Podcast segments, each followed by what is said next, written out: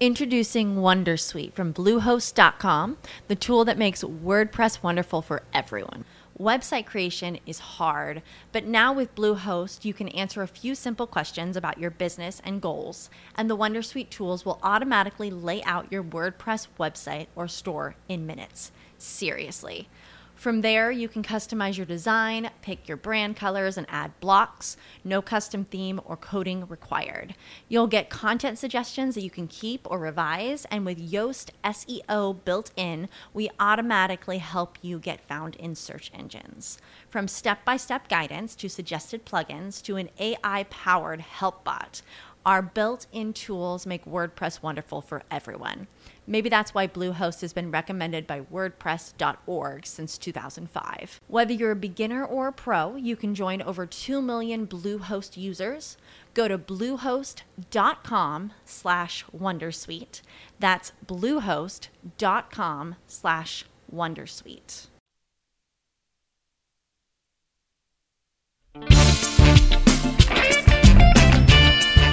Al otro lado del mundo existe un continente con 54 países, habitado por los grupos Balanta, Cuenu, Carabalí, Lucumí, Ararat, Ashanti y muchos más pueblos. Guerreros, pensadores, agricultores, mineros, ganaderos y pescadores que están presentes hoy en Colombia. Si utilizas al hablar las palabras chévere, ñame o enchufarse, estás rescatando la tradición oral de africanía. Si cuando bailas prefieres la salsa, el vallenato o el reggae, evocas los ritmos de africanía. Si de niño escuchaste los mitos y leyendas de la Madre Monte, la Tunda, la Madre de Agua y la Llorona, estás rememorando las historias de africanía. Un Rosario Radio, en asocio con la Conferencia Nacional de Organizaciones Afrocolombianas, CENOA, presentan Huellas de Africanía. Territorios étnicos construyendo paz. Huellas de Africanía.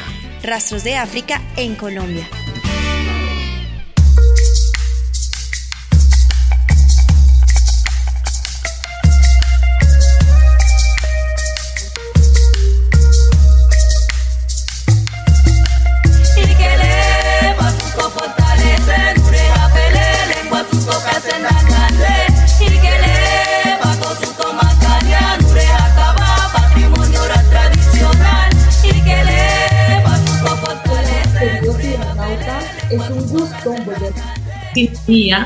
Gracias por seguir conectados con Un Rosario Radio.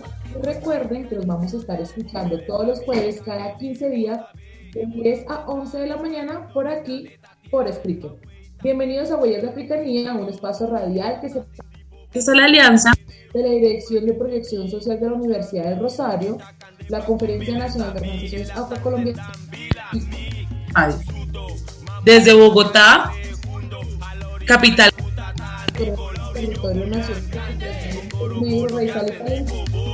Viendo las diversidades de hacer paz. Esto es Huellas de Africanía.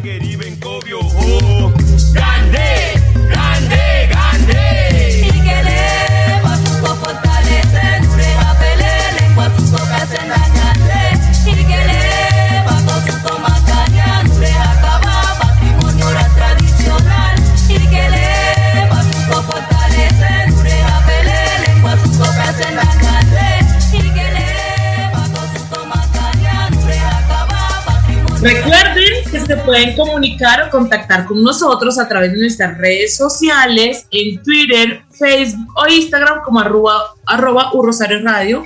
También nos pueden encontrar en Twitter como arroba Afro, en Facebook Senoa y en Instagram como Senoa Col. Y en YouTube como Conferencia Nacional de Organizaciones Afrocolombianas. Además, tenemos una propuesta audiovisual muy interesante eh, que pueden encontrar en nuestro canal de YouTube.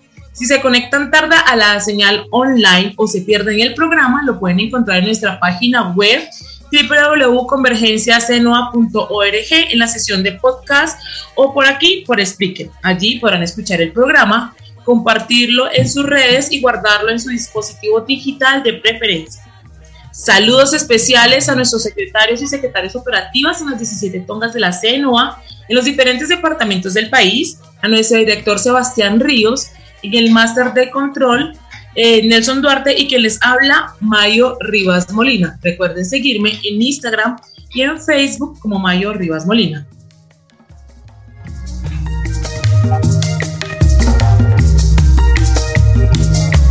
Huellas de Africanía.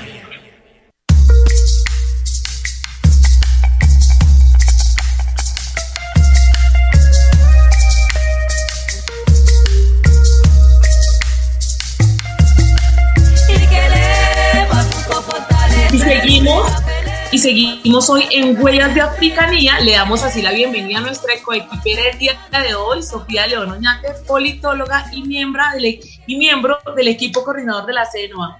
Bienvenida, Sofía. Gracias, Mayo, por esta bienvenida. Eh, un saludo afectuoso a todas las personas que están sintonizadas con el programa, para el equipo que hace posible esta transmisión y para todas las tongas CENOA que desde los territorios aportan a la construcción de paz y a mejorar los medios de vida del pueblo afrocolombiano. Para mí es un placer poder acompañarlos hoy en este tema central para las apuestas del pueblo negro afrocolombiano, reizal y palenquero. Gracias, Sofía. Y para nuestros cibernautas, el tema del día de hoy es Mi historia no inicia con la esclavización. Cuando entramos a Internet y buscamos la historia de la afrocolombianidad, lo primero que nos aparece es en nuestra historia es que inicia con la llegada de los conquistadores españoles y la, con la condición de esclavizados de nuestros ancestros y ancestras. Que nuestra población creció exponencialmente con la trata transatlántica bajo el requerimiento de los colonizadores en el servicio doméstico, la minería y otros trabajos forzados. En realidad, allí comienza nuestra historia. ¿Cómo se construyó la historia de nación en Colombia? ¿En qué lugar de la historia está el pueblo negro? ¿Por qué es tan necesario desesclavizar la historia del pueblo afrocolombiano raizal y palenquero? Em, ¿Qué tan cierto y qué tanto conocemos de nuestra historia? Así es, Mayo, la identidad de la nación colombiana ha estado como asentada en imaginarios coloniales y lo, heroico ha sido construido desde lo masculino y lo masculino blanco.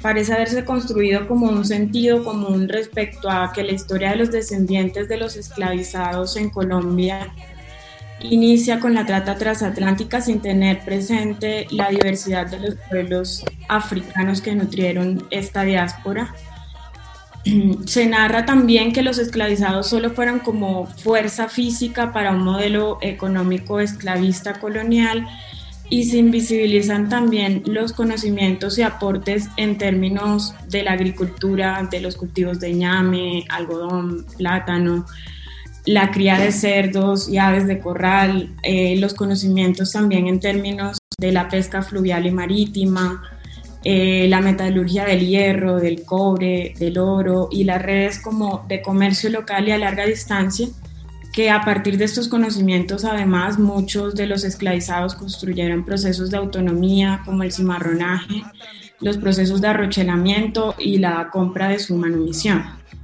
Además, la historia oficial nos cuenta que antes de la independencia había una élite criolla con un proyecto nacional único y se invisibiliza la complejidad del proceso independentista en las regiones y la participación de sectores populares y del pueblo negro en este proceso, que si bien fue una participación, digamos, un poco contradictoria, participaron. Por ejemplo, eh, y esto por dar unos ejemplos, porque por ejemplo en el archipiélago de San Andrés, Providencia y Santa Catalina, único departamento insular de Colombia, que tiene una historia particular también en términos de poblamiento e independencia, del que poco o nada conocemos, eh, porque la historia oficial y el Estado colombiano han querido insistir en un proyecto de colombianización de las islas sin recoger un poco lo que tiene por contar el pueblo raizal.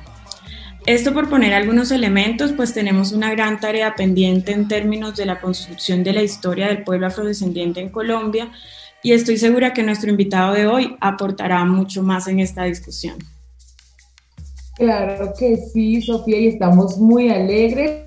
También le queremos dar la bienvenida. Ahora sí podemos hablar del historiador Javier Cassiani. Él es historiador y escritor oriundo de Valledupar.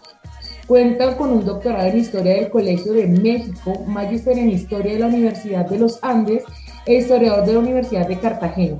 Es especialista en temas de memoria, patrimonio, cultura popular, historia cultural y social de los afrodescendientes. También autor de libros como El incómodo color de la memoria, Un diablo al que llaman tren y coautor de Desorden en la Plaza. Habitualmente publica crónicas, ensayos, artículos de investigación y entrevistas en medios nacionales e internacionales. Ha sido creador y coordinador de programas relacionados con la memoria histórica y la cultura. Además, como asesor de temas de patrimonio y población afrodescendiente del Ministerio de Cultura y de enfoque diferencial étnico del Centro Nacional de Memoria. Bienvenido Javier y muchas gracias eh, por aceptarnos esta invitación a este espacio de crecimiento y de conocimiento del pueblo afrocolombiano Raizal Palenquero. Bienvenido. No, eh, muchas gracias y eh, por la invitación. El que está agradecido soy yo, por supuesto, a, ti, Mayo, por la invitación y a Sofía. Eh, eh, y encantado de estar, de compartir algunos minutos con ustedes hablando sobre este tema tan fascinante y complejo. Javier, cuando empezamos esos programas los hacemos también como por parte de lo que nos escriben nuestros cibernautas, nuestros seguidores, y empecemos con una pregunta que nos ha rondado y muchas personas a veces no conocemos o no entendemos cómo se ha construido la historia de la nación eh, en Colombia. Bueno, es una pregunta supremamente compleja y creo que eh, en la introducción que estaba haciendo Sofía, algunos, algunas pautas ya daba cuando hablaba de la participación de la población o la invisibilización de la población del pueblo negro en la construcción de esta de la nación.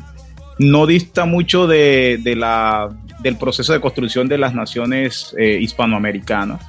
Eh, hay, hay un como un lugar común este, y es eh, construir naciones tratando de, de generar procesos civilizatorios, es decir, la nación no construyen diciendo que somos una manada de indígenas o una manada de negros. Eso para, para, para el proyecto, los proyectos de Estado-Nación que se pretenden construir, este, eh, sería reconocer la incivilidad.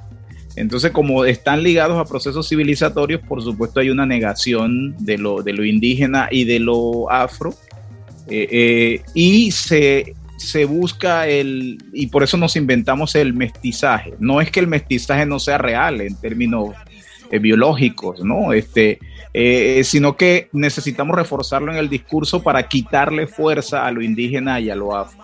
Porque lo que uno va a ver es que en la práctica la participación de los indígenas y de los afrodescendientes es fundamental con toda la complejidad, como estaba eh, diciendo Sofía, porque podemos encontrar incluso población indígena que se va del lado de los realistas, este, o población negra que también se va del lado de los realistas, porque eso más que verlo como una traición de una nación que todavía no existe, eh, eh, que ni siquiera está clara en los proyectos, hay que verlo más bien como la capacidad de tener una, una agenda propia es decir, la capacidad de que los indígenas y los afros tuvieran agendas propias y variadas dependiendo de las circunstancias que les tocaba vivir a cada uno. Entonces, e, es, e, ha sido una nación eh, que niega mucho la presencia de lo afro, pero que en el fondo no se puede sustraer de ella porque es imposible hablar del territorio colombiano sin la presencia de los afrodescendientes. Es, que es un caso, bueno, el de Venezuela también es, muy parecido. no se puede hablar de los ejércitos libertadores sin hablar de la presencia de los afrodescendientes, sin hablar de la presencia negra. Eh, pero sin embargo, a la hora de construir el discurso nacional, se intenta o se niega, digamos, esa participación, eh, que es lo que se ha han, han empezado a hacer los historiadores y los investigadores ahora, pues a darle el lugar que le corresponde a estas poblaciones en el discurso, en el discurso nacional. Precisamente, Javier, la próxima eh, pregunta que queríamos eh, hacerte era un poco en qué lugar de la historia, de esa historia oficial, se ha puesto al pueblo negro. Bueno, es eh, el tema con la, con pues, la historia, y siempre lo, lo, estoy diciendo, la historia siempre se escribe después, ¿no? no se escribe cuando está sucediendo, y eso quiere decir que como se escribe después, se escribe desde el momento en que se escribe, ¿no? Tú estás hablando del pasado, pero en realidad estás hablando mucho del momento en, el que estás escribiendo. En ese sentido, la construcción, eh, la historia es una construcción que acude, es decir, eh, se acude al pasado para justificar muchas prácticas este, complejos, ¿no? hegemonías o intentos de construcción de hegemonías del presente.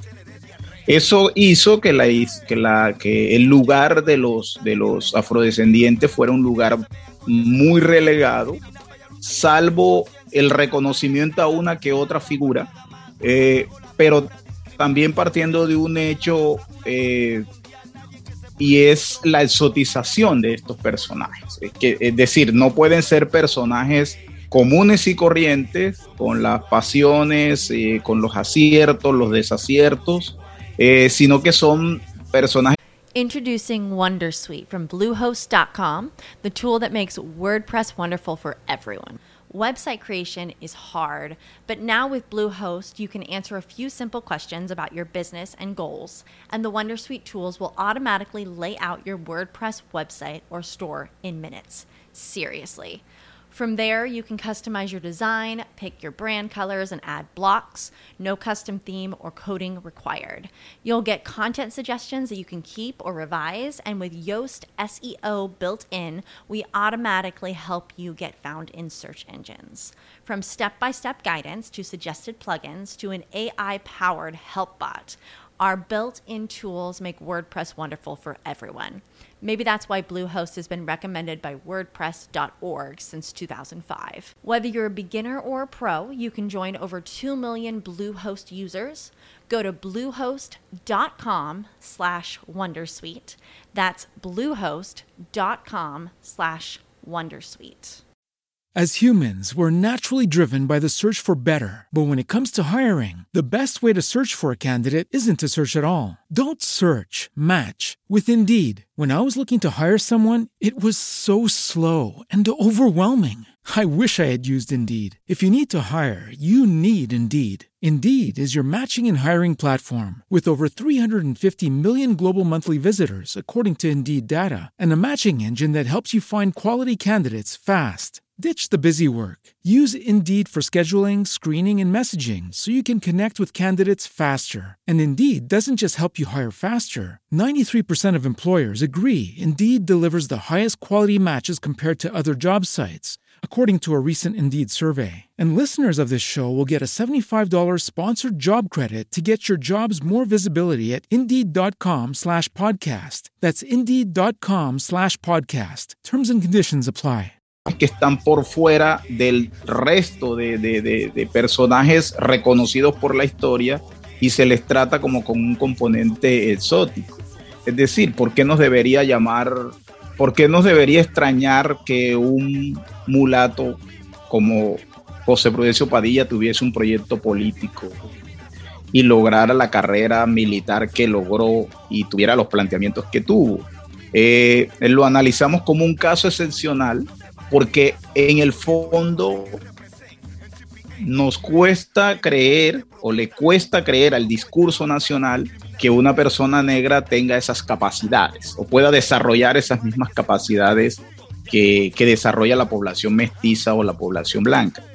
Para resumirlo, este, uno, eh, eh, la indulgencia ¿no? o el trato siempre se le exige más a la población afrodescendiente. Es decir, siempre se le, se, le, se le pide un comportamiento mucho más allá y se le perdona menos ciertos comportamientos, ¿no?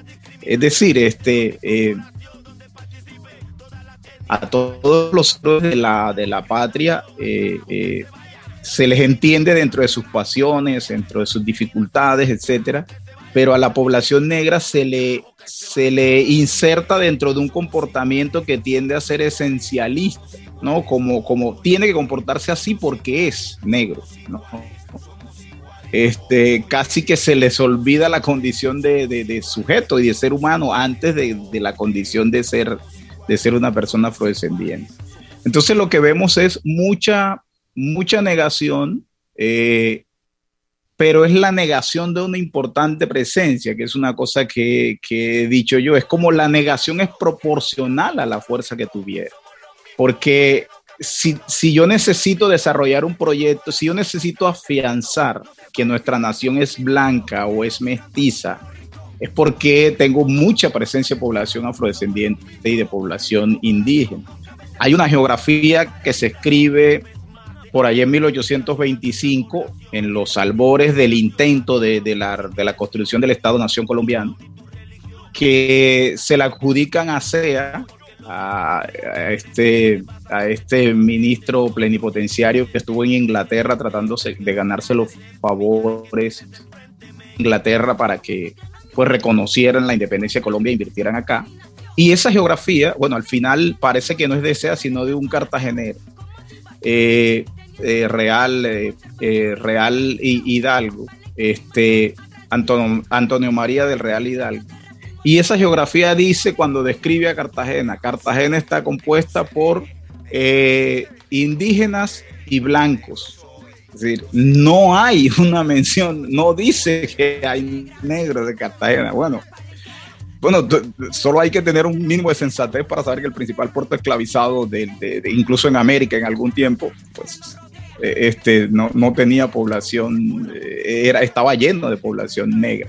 Pero hay, pero hay que negarlo en el discurso porque de alguna manera lo que la negación lo que está demostrando es la afectación que produce la presencia.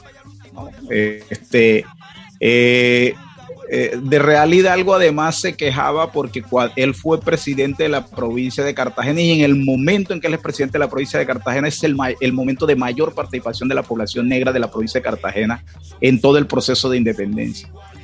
Que se le salieron de las manos, incluso que crearon una horca en la plaza pública de Cartagena para tratar de controlar a los, a los sediciosos. Es decir, en resumen, uno eh, uno lo que ve allí es una fuerte presencia que se ha negado y que se ha invisibilizado en, el discurso y que apenas con los avances de la historia profesional en los últimos tiempos empezamos a darle un lugar a esta población. ¿Por qué crees como que se ha construido, digamos, eh, esta historia del pueblo negro eh, como cortada? Como que hay pedazos de la historia, pero no hay una linealidad histórica en términos de explicar esto que ya tú anotabas. Entonces se tienen como ciertos hitos, la trata transatlántica, se tiene un poco el tema eh, de la independencia, eh, se dice un poco eh, el presidente Nieto y su omisión en la historia, y luego se salta a, todo el proceso de la constituyente y la construcción de la ley 70, pero hay como muchas omisiones en términos de la construcción de la historia del pueblo afrocolombiano. Sí, sí, es, es, es muy buena pregunta, porque en el fondo tiene mucho que ver con eso que, con el, pues precisamente con el tema del programa, y es el tema de la, de la mirada esclavizada de la historia de la población negra a mí siempre me, en los últimos tiempos he venido hablando de, la desesclavización. Y la desesclavización por dos vías. Por un lado, eh, lo que estaba diciendo Mayo al principio, y lo de retomaba, eh, eh, lo retomaba también Sofía, eh, el reconocimiento de la diversidad de África, de la complejidad de lo que es África, que tiende a homogenizarse, eso han, venido contribuyendo por Díaz o, el trabajo de Luz Adriana Maya, que entiende la historia colombiana en perspectiva africanista y por eso se ha metido primero a estudiar África antes de entender a los africanos traídos al territorio, este, el territorio de, América y de la Nueva Granada particularmente. Eh, eso por un lado, digamos, saber la complejidad de, de esos territorios antes de que se produjera la trata transatlántica que no quiere decir que antes de la trata transatlántica no haya habido experiencia esclavista, sí la había. En Sevilla habían, antes de que se diera la trata transatlántica, había una cantidad de esclavizados. Y por eso ahora sorprende de que mucha gente les parezca raro ver un cuadro donde aparece un, un negro eh, en, en, en, en, Francia o en cualquier otro lugar de Europa Europa conocía ya, este, tenía una experiencia esclavista, eh, negra. Ahora, la trata transatlántica es única en cuanto a todo lo que genera y todo lo que transforma.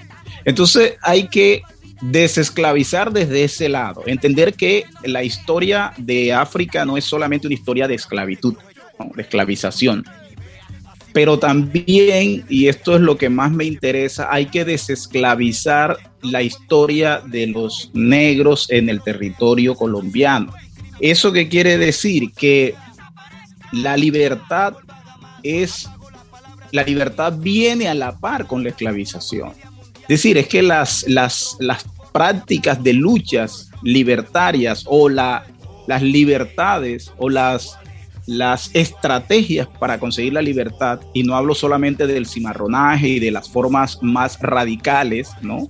sino también hablo de las, de las formas de negociación cotidianas para alcanzar la libertad, están a la mano con el proceso de esclavización. No es que haya esclavización y después viene la abolición, no, es que el mundo libre y el mundo esclavizado coexisten, coexisten.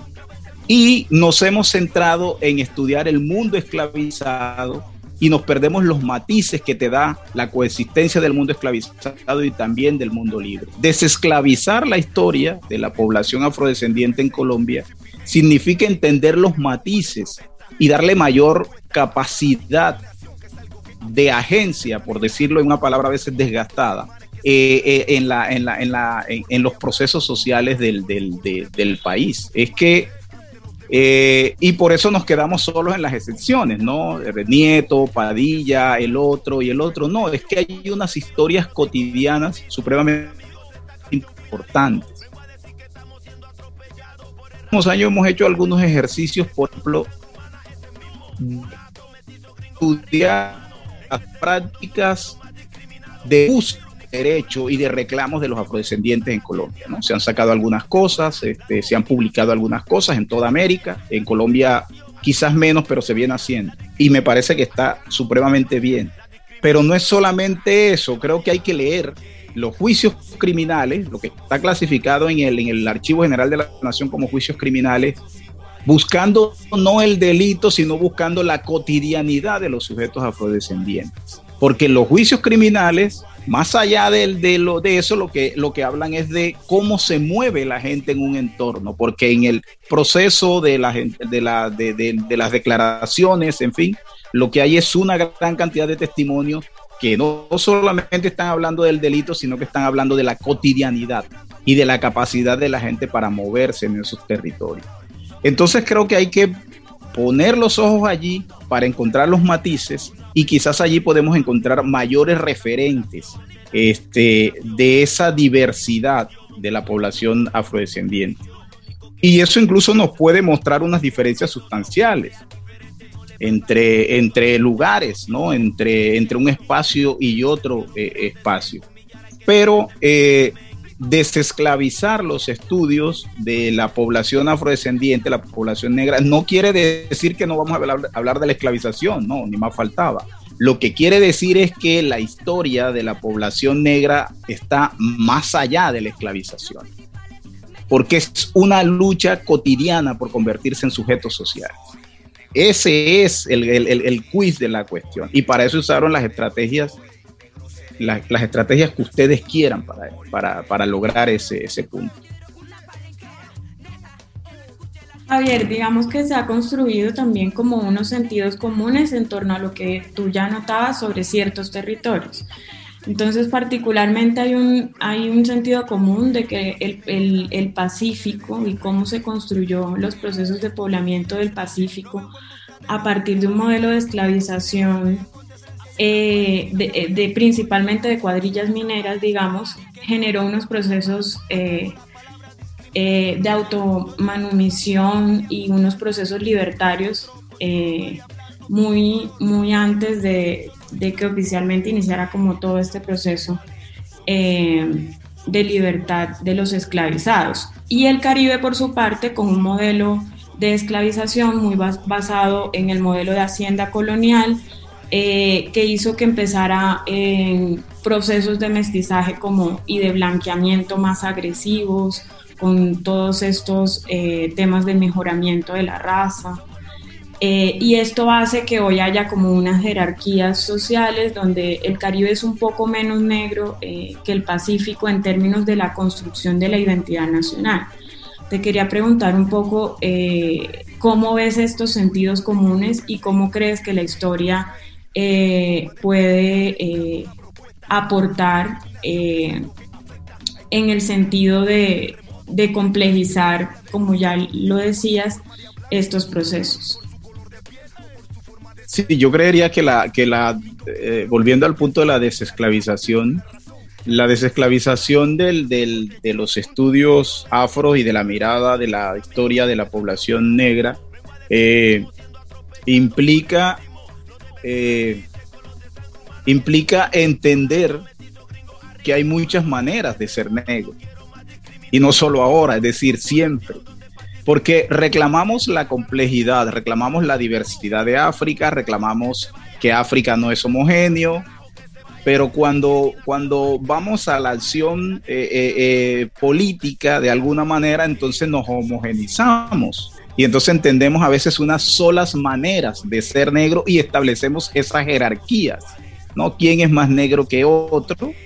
quién tiene el mayor potestad para esgrimir un discurso de reivindicación, o sea, quién, quién ha sufrido más, porque creo que el discurso político se ha cimentado en el dolor, que por supuesto está negable que el dolor, y negar el dolor es, es, un, es, un delito de lesa humanidad. Eh, pero tenemos que ser capaces de, lograr un equilibrio de reivindicación eh, entre la memoria del dolor y, el, y, las afectaciones de esa memoria del dolor en el presente y otras prácticas que no necesariamente están ligadas al dolor o por lo menos eh, son mucho más variadas y, este, y son menos fáciles, menos, menos fáciles de asir, de agarrar. ¿Para qué digo todo esto? Cuando se da la abolición de la esclavización en el Caribe colombiano, la provincia de Cartagena, que es la mitad del territorio, eh, en Cartagena de India, solo la ciudad, que es el principal puerto, no se, no se manumitieron en 1851 y 1852 más de 150 esclavizados. De 150 esclavizados, eso es un número irrisorio. ¿Eso qué quiere decir? Que lo. Pero entonces, si miramos solo la historia desde el punto de vista de la esclavización, pues lo que dirían es, ah, entonces no había casi población negra, si apenas manumitieron Introducing Wondersuite from Bluehost.com, the tool that makes WordPress wonderful for everyone. Website creation is hard, but now with Bluehost, you can answer a few simple questions about your business and goals, and the Wondersuite tools will automatically lay out your WordPress website or store in minutes. Seriously. From there, you can customize your design, pick your brand colors, and add blocks. No custom theme or coding required. You'll get content suggestions that you can keep or revise, and with Yoast SEO built in, we automatically help you get found in search engines. From step by step guidance to suggested plugins to an AI powered help bot, our built in tools make WordPress wonderful for everyone. Maybe that's why Bluehost has been recommended by WordPress.org since 2005. Whether you're a beginner or a pro, you can join over 2 million Bluehost users. Go to bluehost.com slash wondersuite. That's bluehost.com slash wondersuite. With the Lucky Land slots, you can get lucky just about anywhere. This is your captain speaking. Uh, we've got clear runway and the weather's fine, but we're just going to circle up here a while and uh, get lucky. No, no, nothing like that. It's just these cash prizes add up quick. So I suggest you sit back, keep your tray table upright, and start getting lucky. Play for free at LuckyLandSlots.com. Are you feeling lucky? No purchase necessary. Void where prohibited by law. 18 plus terms and conditions apply. See website for details. 50 esclavizados. No, no. Es que había mucha población negra, pero que ya había alcanzado la libertad de muchas maneras y se estaba moviendo y estaba convirtiéndose allí, estaba actuando en la sociedad, estaba, estaban convirtiéndose en hombres y mujeres que estaban buscando reconocimiento. Eh, tampoco es tan, es tan sencilla la ecuación de la, de la minería del, del Chocó y, del, del, Pacífico, eh, porque en el Cauca hubo haciendas, la esclavización también fue a través de las haciendas, este, en lo que sería ahora la, lo que fue la provincia del Cauca y Popayán, la zona de Popayán. Eh, y también hay muchos casos de gente que logró hacerse a cierta capacidad económica a través de la explotación de, los, de, de, minas que eran abandonadas por la población blanca y que descubrían nuevas vetas y que fueron explotadas por población negra también. Eso también hay que tenerlo en cuenta. Eh, eh, y en el Caribe colombiano, una de las hipótesis que tiene, por ejemplo, Alfonso Munder es que había a veces haciendas que tenían 100 esclavizados, que era mucho, para lo que producía una hacienda, era muy... Eh, pero en realidad era una mano de obra que no necesariamente estaba allí solo para la hacienda, sino que era usada sobre todo en el circuito comercial. El circuito comercial que muchas veces era de contrabando, que venía de La Guajira, que bajaba por el camino de Jerusalén y que llegaba a Monpós y se repartía a todo el país. Para eso que necesitaba población esclavizada. La población de La Guajira, hemos construido una idea de La Guajira como territorio indígena, solamente indígena, la identidad. Yo veo mucha población afro guajira que se asume como guayú, porque la identidad determinante de La Guajira es la guayú. Pero resulta que es población negra y es población negra que no necesariamente pasa por el proceso de esclavización igual a los otros territorios de los que hemos hablado. Es una población negra incluso que entra de contrabando a través del Caribe por la conexión que tenía este, la Guajira con el Caribe. Y esa población negra se, se mueve como libre, se mueve como libre por ese territorio porque es un territorio además sobre el que poco control hubo. Si hay un territorio en el país donde no hubo control de las autoridades, desde las autoridades virreinales o coloniales hasta las republicanas, es la Guajira. Entonces uno lo que tiene que tratar de entender es esas particularidades para poder entender las diversas maneras que existe de ser negro. Entonces no me vas a decir que el negro de la Guajira es menos negro que el negro del Chocó o de Tumaco o de, o de, o de algún pueblo del Cauca o, me vas, o, que alguien de, de, eh, un negro de los Montes de María es menos negro que un negro de La Guajira o de, eh, este, o de la zona del Urabá antioqueño, en fin, es entender esa complejidad y en ese sentido las políticas de reivindicación tienen que, tienen que estar a tono con la complejización de la historia, ¿no? Y esa complejización de la historia pasa por la desesclavización. Y esa desesclavización es la que nos da los matices, esto de los que estamos hablando, para poder eh, eh, entender estas lógicas. Incluso a mí no me gusta la palabra blanqueamiento, porque si tú dices blanqueamiento, eso quiere decir que hay una forma única de comportarse como negro o hay una forma de comportarse como negro. Si me comporto de otra manera, entonces ya no soy negro, entonces me voy blanqueando. Es decir, si un negro no quiere tocar tambor, sino que quiere tocar piano o bailar, no, o bailar música o tocar música clásica o bailar ballet y no bailar mapaleo, cumbia o curulao, se está blanqueando un negro este, simplemente que tiene otras eh, eh, aspiraciones, otras, otros gustos, otra...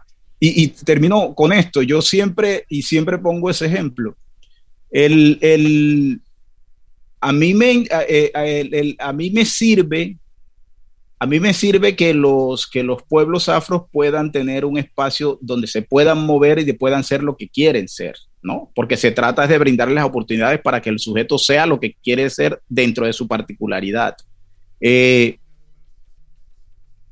yo vería como un, como un acierto que, una, que un chico o una chica del pueblo de Palenque no solamente pueda tocar tambor, si toca tambor maravilloso, pero si quiere tocar piano, que haya la posibilidad de que pueda tocar el piano.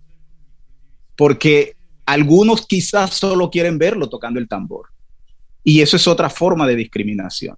Y eso es otra forma de esencializar y de darle un lugar único a la, a, las, a las poblaciones. Entonces creo que el ejercicio, este ejercicio necesario de desesclavizar, ¿no? Este, la, la, la historia de los, de los pueblos afros, que nos permitan mirar los matices, es, es una, una oportunidad para reconocer la complejidad de los sujetos, de los sujetos afros en la, en la actualidad, de los sujetos negros en la actualidad.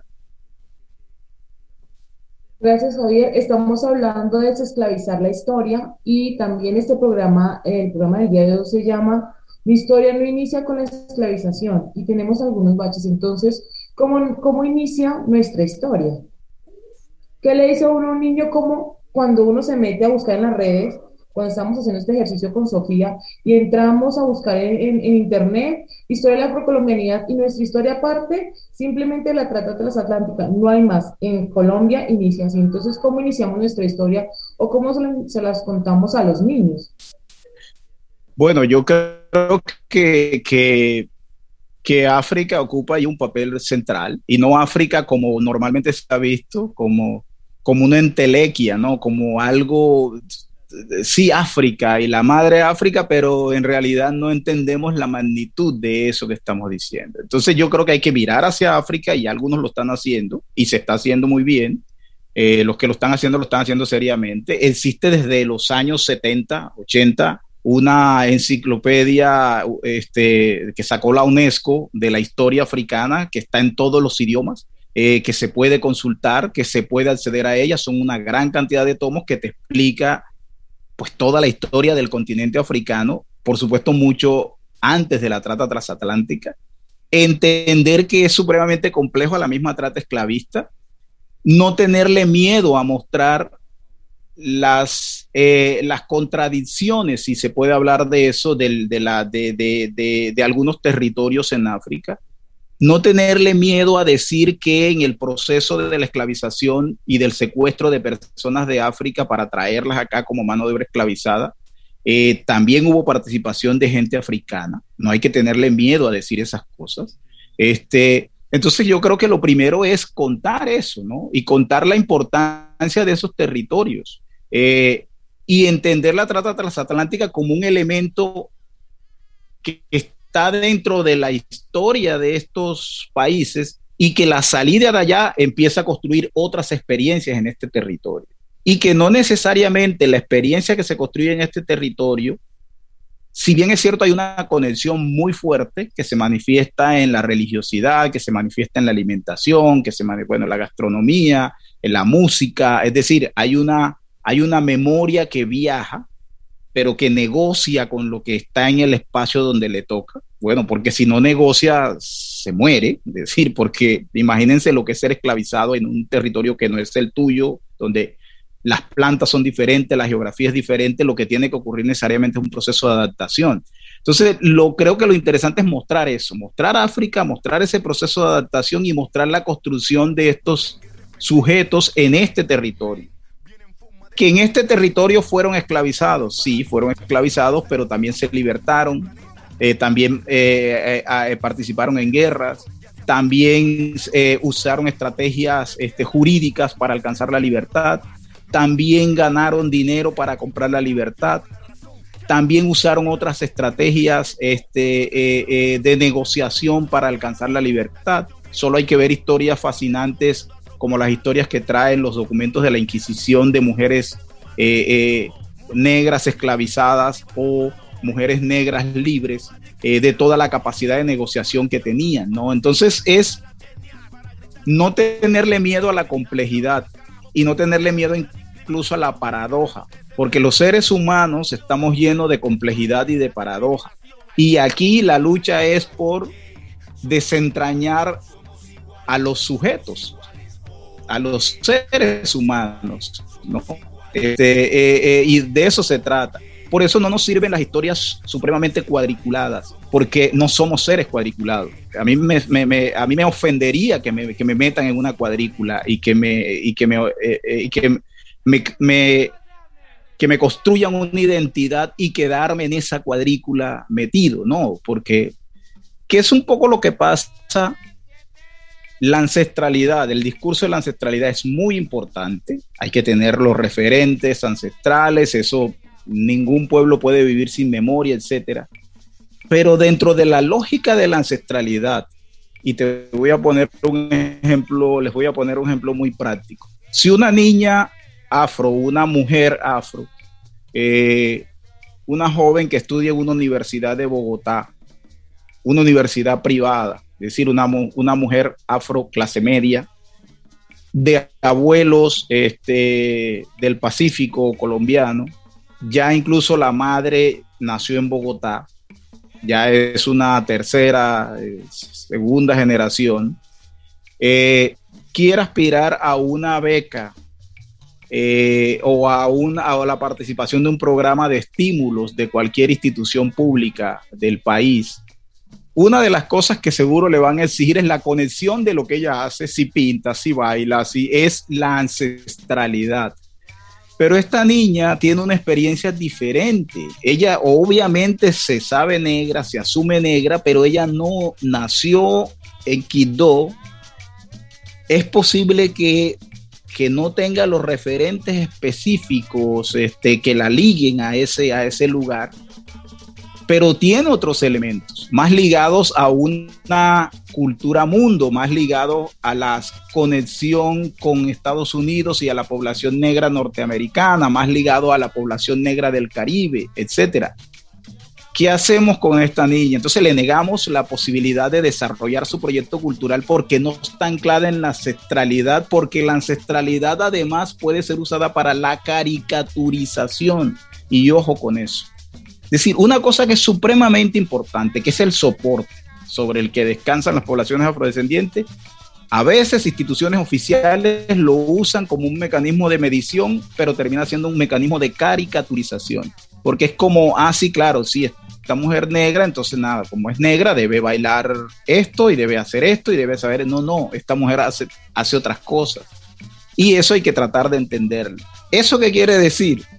Que la ley 70 se nos está quedando corta para definir a los sujetos afros en la complejidad de lo que es hoy el territorio colombiano y su población afrodescendiente. Javier, muchas gracias. El tiempo se nos está acabando. Yo hablo mucho. Y nos quedan varios temas pendientes. Pero antes de seguir, quiero hacerle una pregunta que es muy importante porque usted es del Caribe. Entonces, y casi siempre cuando se habla de la historia de la afrocolombianidad o cuando empezamos a hablar sobre la historia de los pueblos negros, se centra mucho en el territorio del Pacífico y se aísla un poco al Caribe. Entonces, la, la pregunta que le queremos hacer es, ¿cuál es el aporte del Caribe a la lectura del pueblo afrocolombiano? ¿Cómo estamos en el Caribe? Y ahorita que usted habla de la gente guajira, contarle que hay muchos que ya no reconocemos y soy una mujer también afro-guajira. Sí, claro, este, sí, lo de la Guajira en los últimos años ha, empezado a tener este, importancia, de hecho, bueno, todo lo que pasó con el pueblo de Tabaco, por ejemplo, que la historia esa ligada a la minería y el desplazamiento de población negra en la Guajira, que era muy difícil. Es decir, lo de Tabaco eh, hubiera, el hecho hubiera podido ocurrir en cualquier momento porque pues estamos llenos de historias de despojo y de desplazamiento, pero la manera de asumirse como población negra no hubiera ocurrido 30 años atrás o 20 años atrás, sí, 30 años atrás en La Guajira, porque seguramente esa población no hubiera tenido los referentes para asumirse como población negra. Pero digamos, eso, eso es una muestra de que están cambiando las cosas. Yo creo que lo que, lo que aporta el Caribe es la es la posibilidad de entender también este, eh, estas identidades en términos plurales eh, en forma, de una forma transnacional. Y cuando digo transnacional lo digo porque pues las fronteras ya se crearon, son, una, son fronteras modernas, recientes, pero esas identidades estaban antes de que se construyeran las fronteras de los estados-naciones actuales. ¿Qué quiere decir? Que la historia del Caribe, si algo aporta la historia del Caribe colombiano, si algo aporta a la historia de la Introducing Wondersuite from Bluehost.com, the tool that makes WordPress wonderful for everyone. Website creation is hard, but now with Bluehost, you can answer a few simple questions about your business and goals, and the Wondersuite tools will automatically lay out your WordPress website or store in minutes. Seriously. From there, you can customize your design, pick your brand colors, and add blocks. No custom theme or coding required. You'll get content suggestions that you can keep or revise, and with Yoast SEO built in, we automatically help you get found in search engines. From step by step guidance to suggested plugins to an AI powered help bot, our built in tools make WordPress wonderful for everyone. Maybe that's why Bluehost has been recommended by WordPress.org since 2005. Whether you're a beginner or a pro, you can join over 2 million Bluehost users. Go to bluehost.com slash wondersuite. That's bluehost.com slash wondersuite. Población negra en el territorio colombiano en general es esa, esa conexión con un gran Caribe, con una gran cuenca del Caribe y la complejidad que eso encierra.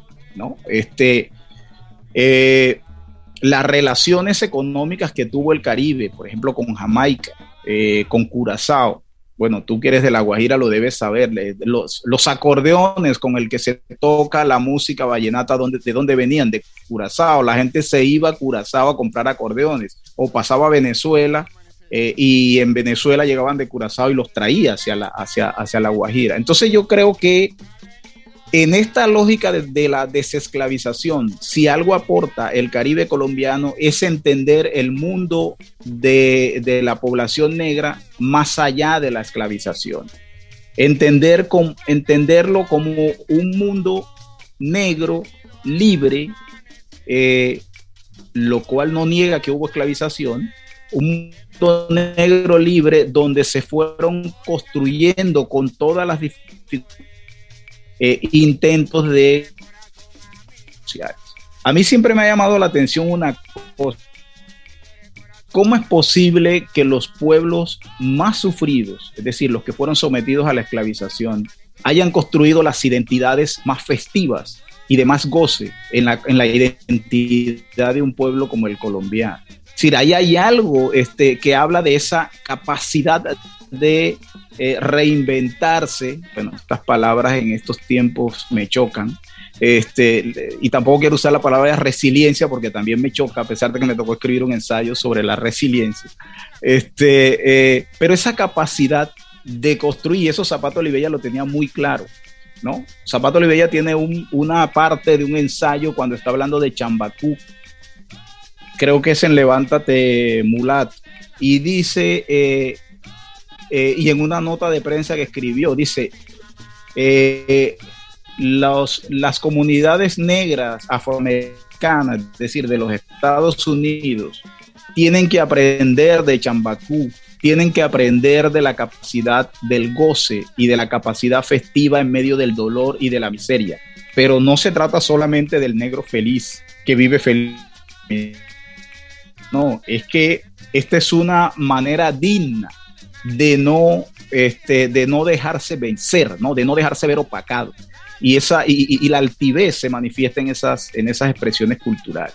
Entonces creo que, que, que el Caribe pues aporta aporta mucho de resistencia, mucho de negociación, mucho de un Caribe transnacional, eh, de un Caribe con el colombiano conectado con el Caribe este, insular y toda la complejidad que eso encierra. Y mucho más allá de San Basilio de Palenque, sin, sin desconocer la importancia que tiene San Basilio de Palenque. Y una cosa que, estamos, que están en mora de hacer los historiadores es entender a San Basilio de Palenque no en el, no en, los, en el cimarronaje, no, entenderlo ya moviéndose en la República entender a San Basilio de Palenque en el siglo XIX. ¿Qué pasó con San Basilio de Palenque en el siglo XIX? ¿Participaban o no participaban en las guerras? ¿Cómo participaron? ¿De qué lado se fueron? ¿Cuáles fueron las negociaciones que se establecieron? Esa historia no está hecha porque nos hemos quedado en la idea del cimarronaje y la formación y Bencos Viejo y todo el mito, este, entre mito e historia de Bencos Viejo y nos hemos olvidado de esa, esa otra parte de la historia que creo que estamos en mora de de empezar a trabajar eso con, mayor fuerza. Porque quizás nosotros referentes y no le tengamos miedo a los otros referentes que esa historia nos puede dar, este, la, historia un poco más reciente, eh, de, San Basilio de, de, Palenque. Y cuando digo más reciente, estoy hablando de incluso del siglo XIX, no estoy hablando de, de ahorita. Los historiadores somos tramposos con el tiempo porque lo que pasó hace 50 años nos parece ayer. Mm, Javier, en ese sentido, Cartagena también tiene como mucho que aportar eh, en términos de que se ha construido también un sentido común de que las poblaciones negras han llegado a las ciudades, son poblaciones que están como muy situadas en lo, en lo rural y han llegado a las ciudades a partir del desplazamiento forzado producto del conflicto armado interno. Y eso es como un sentido común que está en todo el país, pero que Cartagena y otras ciudades del Caribe podrían poner en cuestión porque desde la colonia los negros hacen parte de la vida en las ciudades, digamos. Sí, sí, están allí. Entonces queríamos eh, eh por esas dinámicas como más urbanas que también ha desconocido la historia.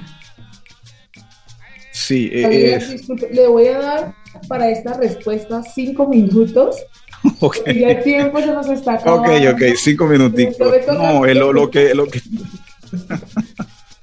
eh, lo que está diciendo Sofía es clave, porque bueno, en algún momento fue palenque, ¿no? Para el resto, para Cartagena, los negros eran los palenqueros, porque el espejo en el que se miraban era un espejo que devolvía una imagen, que era más negro aquellos es decir, el que estaba allá era más negro que yo, entonces los negros eran los palenqueros. No se puede entender la historia de Cartagena sin la participación de la población negra. Siempre ha sido una ciudad negra.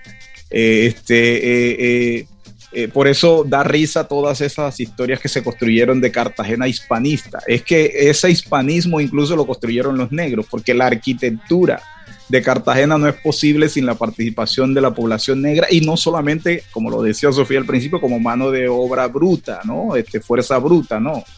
Eh, mano de obra especializada también, este, mano de obra, este, maestros, alarifes, canteros, herreros, en fin, que le pusieron su sello a eso. Eh, grandes navegantes. La conexión, por ejemplo, a través del atrato con el Pacífico se hacía porque había excelentes navegantes, en fin. Eh, las dinámicas barriales de Cartagena son dinámicas barriales que vienen desde los tiempos virreinales, coloniales, ¿no? Y esas dinámicas, lo que sucedió después es que la población negra la van sacando del centro y va armando su dinámica en los barrios, pero antes estuvo en todo el centro histórico.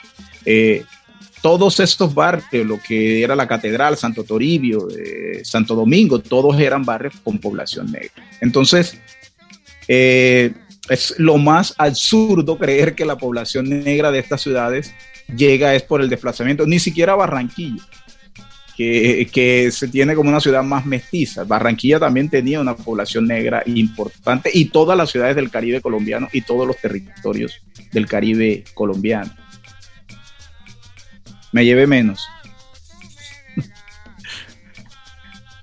Eso fue, eso fue rápido. Entonces, ya para hacer su despedida y la despedida también de Sofía, quiero que nos cuente cómo empezamos, dónde empezamos a investigar más. Ahorita he escuchado algo que yo no había escuchado y usted nos decía que la UNESCO había sacado una enciclopedia eh, de África desde antes del proceso de, de, esclavitud y de esclavización. ¿Dónde consigue uno eso? Más que decía algo también interesante, está en varios idiomas, porque a veces algunas caras que las que uno se encuentra es que muchos textos que uno quiere consumir están en otros idiomas y no se nos es fácil. Entonces, ¿cómo hacemos para acceder a ellos?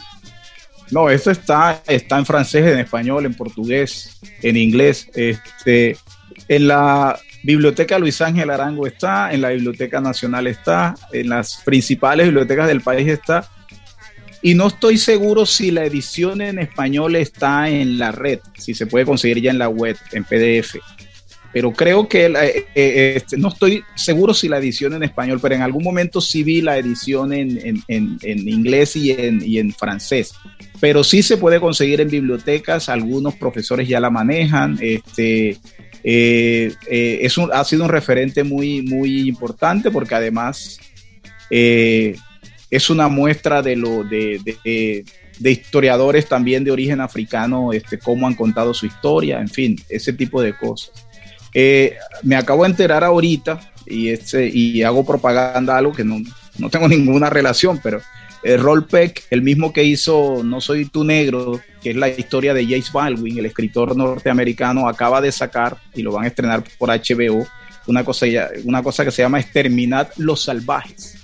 Es una especie de documental película sobre, muy inspirado en, en Conrad, ¿no? Y en esa idea de, colonizadora sobre el territorio africano. Este, creo que sería también, hay que ver, no, no apenas la van a estrenar, no sé qué tal resultará, pero pues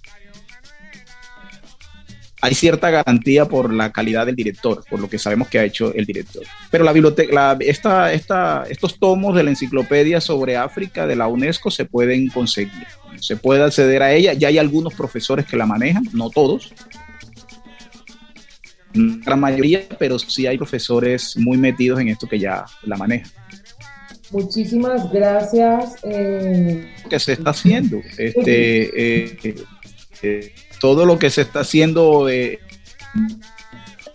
acaba de sacar un libro que se llama Africana, tan en la, en la, en la, es, gratis, se puede bajar gratis, se llama así Africana, búsquenlo, que es una maravilla porque es un libro precisamente eh, eh, eh, de una experiencia actual y pasada del continente africano. Ok, entonces quedamos con la recomendación de Javier Ortiz Casiani de Africana. Muchísimas gracias por haber compartido con nosotros hoy en Huellas de Africanía. Gracias. Quedamos como con muchas preguntas más. Esto va de largo, ancho, porque cuando estamos hablando de ese tema también hablamos de algo que se realizó un canal privado que se llama la decimocuarta enmienda, y ellos mm. tienen como una línea y qué tan lindo sería que en Colombia lográramos hacer una línea de nuestro antes, cómo estamos como nación, cómo está funcionando y cómo está el pueblo negro, que eso es, eso es un programa que le debemos a nuestros cibernautas, que sea algo así de claro, sino contar, tratar de, sintetizar la historia en una hora de una forma muy lineal. Aunque la historia no puede ser lineal, pero vamos a tratar de todos esos cauces de los ríos, tratarlos de poner de una sola forma mm, lineal. Mm. Así que muchísimas gracias a usted por haber compartido, a Sofía, por haber sido la coequipera del día de hoy. Les vamos a dejar en nuestras redes sociales, tanto de la CENOA como de Un Rosario, las redes del señor Tassiani para que lo sigan en sus redes.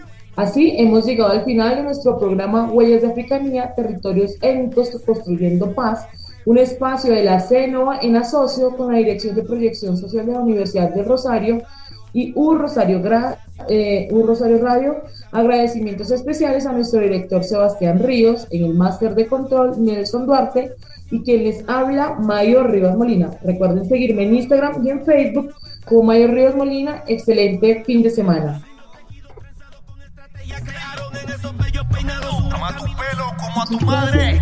Hey, yo, cuídalo como a tu vida. a mí, DJ tremendo. Los peinados son una forma de expresión que ayudaron. Durante la esclavización dibujaron el camino perfecto que ha llevado a los negros a la liberación. Los peinados son una forma de expresión que ayudaron. Durante la esclavización dibujaron el camino perfecto que ha llevado a los negros a la liberación. lucho yo. Soy pelo duro, pero con orgullo mi pelo cucú no se cae como es porque le da celo de no tenerlo. Así na hueque que lelo y muéstralo con anhelo en el mundo entero. Donde quiera que tú vayas pisando suelo, hazlo por tus abuelos y por tus hijos. Que una vez tremendo dijo: ¿Para qué quiero tener el pelo liso? ¿Para qué? ¿Y para qué quiero tener el pelo liso? Si con mi rucho yo la vacilo, me hago la trenza, me hago los yo me lo aliso. Y si lo